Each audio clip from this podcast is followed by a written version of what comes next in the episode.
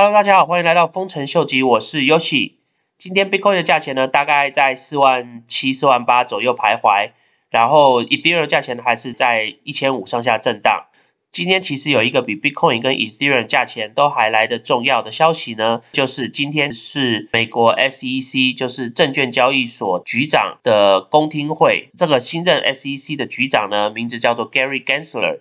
他其实之前在奥巴马总统时代的时候呢，他其实就是美国 CFTC，就是美国的期货证交所的委员之一。所以呢，他其实对美国证券、期货跟一些衍生产品的 regulation，他都是非常的熟悉。那再加上呢，在过去四年川普总统任期的时候呢，他回到了 MIT 当教授。他过去几年在 MIT 教的呢，其实就是 blockchain technology 跟 Bitcoin。所以呢，其实他的上任呢，对整个 crypto industry 是非常非常重要的。那也就是为什么今天他的公听会呢，会引起 crypto industry 的高度关切。那所以我们现在就要来分析一下，到底 Gary Gensler。这个新的 SEC 的局长呢，对 crypto industry 或是 Bitcoin，他的个人的想法是什么？然后我们从他过往的 interview 跟谈话记录来看，到底他对 Bitcoin 跟整个 crypto industry 往后的发展呢是好是坏？那我们就来探讨一下他之前的 interview 吧。Work as well. I think finance though is an area that it's it is applicable because it's huge data, it's huge networking, and we're dealing with property rights and we're moving property rights around. It's good to have a tamper resistant way to do it. And a peer to peer network might be, it's not always, but might be a better way to do it. Um, our financial sector still pulls about 7.5% of our economy. Um, and we might be able to be a little bit more efficient than $1.5 trillion a year going to the financial sector. And I think technology might, might be able to get us there. Um, Bitcoin, by the way, actually uses an MIT license.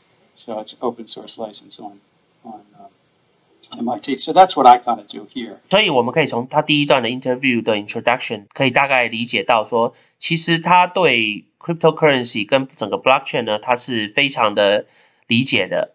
那他也做了深度的研究。当他在 CFTC 的时候，其实他就已经做了很多 research。他觉得整个 crypto industry 呢，应该影响最大的 sector 呢，就是 financial industry。那他觉得呢，blockchain technology 呢，应该是有办法可以 improve，或是有办法。Integrate 到整个 financial industry 的，但是其中到底是如何去 implement，然后如何去 integrate 这个部分的话呢，当然还需要再看整整个 regulation 怎么去架构它。然后呢，他其中也有讲到说，现在的 financial sector 呢，只占了整个美国因经济的百分之七点五。那他自己个人认为呢，这个数字是有点小了。根据整个 financial industry 的 capital 来讲的话，大部分的原因应该就是现在的 financial sector 的部分呢，其实是非常的不 efficient 的。那他相信说，如果能把 blockchain technology implement 到这个 financial sector 的话，对整个 industry 会是一个非常好的改善。那他中间也提到，其实 Bitcoin 呢，它是运用了 MIT license 的 open source 来去建架这个 Bitcoin 的，所以呢，表示。是他其实对 Bitcoin 的也是一定有深入的研究的。Kind of in a sense conceptually where he is, or particularly if it's pre-functional. If it is not yet up and running, I frankly can't see how it would be anything other than an investment contract if it is yet to be functional. But if you're selling tokens to someone who wants to have those tokens because the person wants to participate in that network, what why would that necessarily have to be a security? because I think you're uh, back to the Howey test, um, relying on the efforts of a common enterprise, a development team that for almost all altcoins is uh, two to six developers or some computer folks working on it. Um, they may or may In not be at one company, but it's a common enterprise of others, and you're buying it at some discount. You're you're you're anticipating appreciation because of its non-functional I can't use it yet to go to the theater. I can't use it yet to get file storage. I can't use it for anything. Almost by economic uh, rationale, it will be at a discount. Well, I mean, I think this is why it's a really difficult question because sometimes these networks really do count on the activities of, of many people, right? So that's one feature. And the other, the other is there are lots of things. Like I might buy a watch now uh, knowing that it's going to appreciate in value. So hopefully you can tell the time on the watch now. You hope, right? But You it might be sitting in a drawer because really what I care about is that it's appreciating in value and I don't want to get it scratched in the meantime, right? And so I do think that we've seen lots of ICOs that are securities offerings, but I'm not willing to make the blanket statement that there's no way that you could set up a pre-functional network and sell tokens on it and not have it be a securities offering. That said, I think if you're planning to do that, you're planning to sell tokens on a pre-functional network, you better be very careful and you better get very good legal advice because it's going to be very easy for you to to tip into the securities Right. bucket. And I guess you probably, maybe you'd agree with me, once it's functional, it may or may not be a security. It doesn't mean if it's functional, it is always not a security. 所以这个部分呢，他们两个就在 argue 有关到底 ICO 呢怎么样去定义它是不是 a security，或是它是不是一个 security？因为大部分早期的一些 cryptocurrency 的公司呢， 他们都是透过 ICO 来去做他们所谓的 crowdfunding，就是拿到他们的一些 investment。那也是因为在早期对 cryptocurrency industry 来讲，并没有一个明确的定义，到底你这样做是不是一个 security。或是不是一个 security 的一个公司，所以这个部分我觉得 Gary Gensler 他一上任以后呢，他第一个会做的事情就是去明确的定义说，到底一个 crypto 公司，他们如果今天要 issue 他们的 token 的话呢，如何去 issue 这个 token，才不是以 security 的形式，不是以证券的一个形式来做发行，才不会触犯 SEC 相关的证券发行的一些法律。这个部分的话，我觉得也是他们最重要的功课。那我们再看一下 Gary Gensler 下一个在 Bloomberg 的 interview，看他如何去定义 Bitcoin 跟 cryptocurrency 相对于 blockchain technology 的关系。 Sheila Bears, Blythe Masters talking at LME Week last week about how commodity companies can use blockchain. What does that tell you about the validity of this going forward? Well, I think it's the, the technology, blockchain technology, which the public all, all know is underlying Bitcoin, has a real chance to be a catalyst for change in the world of finance. And that's because it moves data and it also applies code, computer code, across a decentralized network. So I think that's why you see the likes of Sheila and Gary Cohen, and even I'm teaching at MIT blockchain technology, and the class is crowded. There's a lot of people that want to know about this technology. So how do you regulate it? Well, it's really important, I think, for this. If it gets broad adoption, if we really think the crypto world's going to be part of the future, it needs to come inside a public policy envelope. That means we need to guard against illicit activity. And yes, we need to protect investors. The crypto exchanges, big exchanges like Coinbase, need to really come within either SEC or the CFTC, the agency I once uh, was honored to chair uh, inside of something to protect investors. Let's distinguish two things. One is cryptocurrency and the other is blockchain.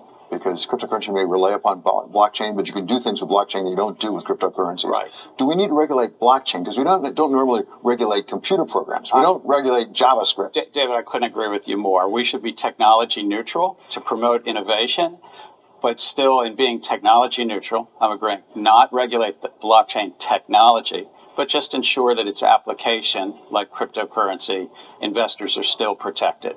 What does that mean? That we make sure there's not fraud and manipulation to the to the extent we can um, in the Bitcoin markets. 其实从这一段的 interview 呢，我们可以理解到说，Bitcoin 跟 blockchain technology 其实是要分开来讲的。Bitcoin 呢，大家知道它它是一个 cryptocurrency，那 behind Bitcoin 呢，其实是所谓的 blockchain technology。那他也很明确的讲到说，对于 blockchain technology 的这个 technology 的部分呢，他们一定是会保持中立，因为他们会希望说这个 technology 呢，一继续去自由的发展，然后希望能对之后的各个 industry 呢带来正面的影响。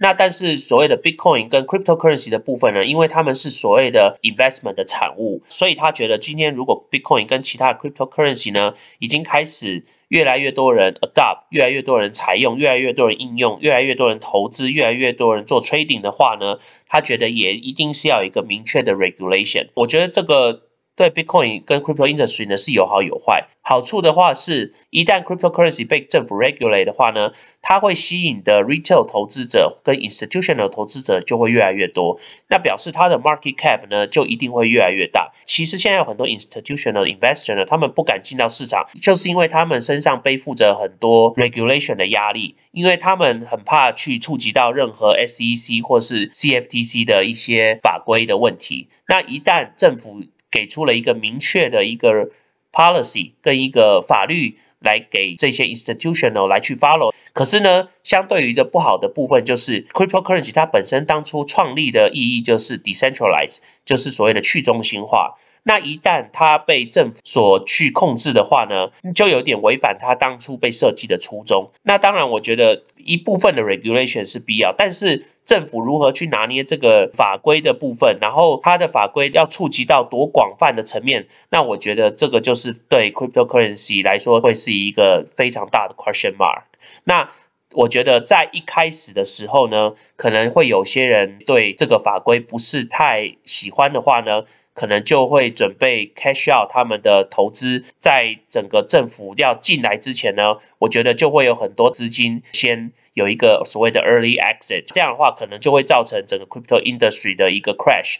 那不过我觉得以现在的情势来讲的话，好处是现在已经有很多 institutional 的公司呢，他们有在那边撑着，所以呢有在接收一部分被抛售出来的 Bitcoin。那我也觉得也要看这些 institutional 的承接速度有多快。如果速度承接的够快的话，那我觉得市场影响可能不会很大。可是如果他们抛售的速度超越了这些新进来的 institutional 的 investor 的速度的话，那我觉得 cryptocurrency 或是 Bitcoin 的价钱呢会 crash 一阵子。但是也是因为 regulation 的更明确的话，所有的传统的 traditional investment 跟 institution 的部分呢，他们会慢慢进来，以后的 market cap 它还是会有正向的发展的。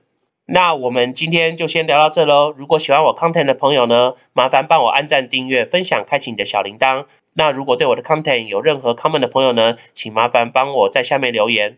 那我们今天就先聊到这喽，拜拜。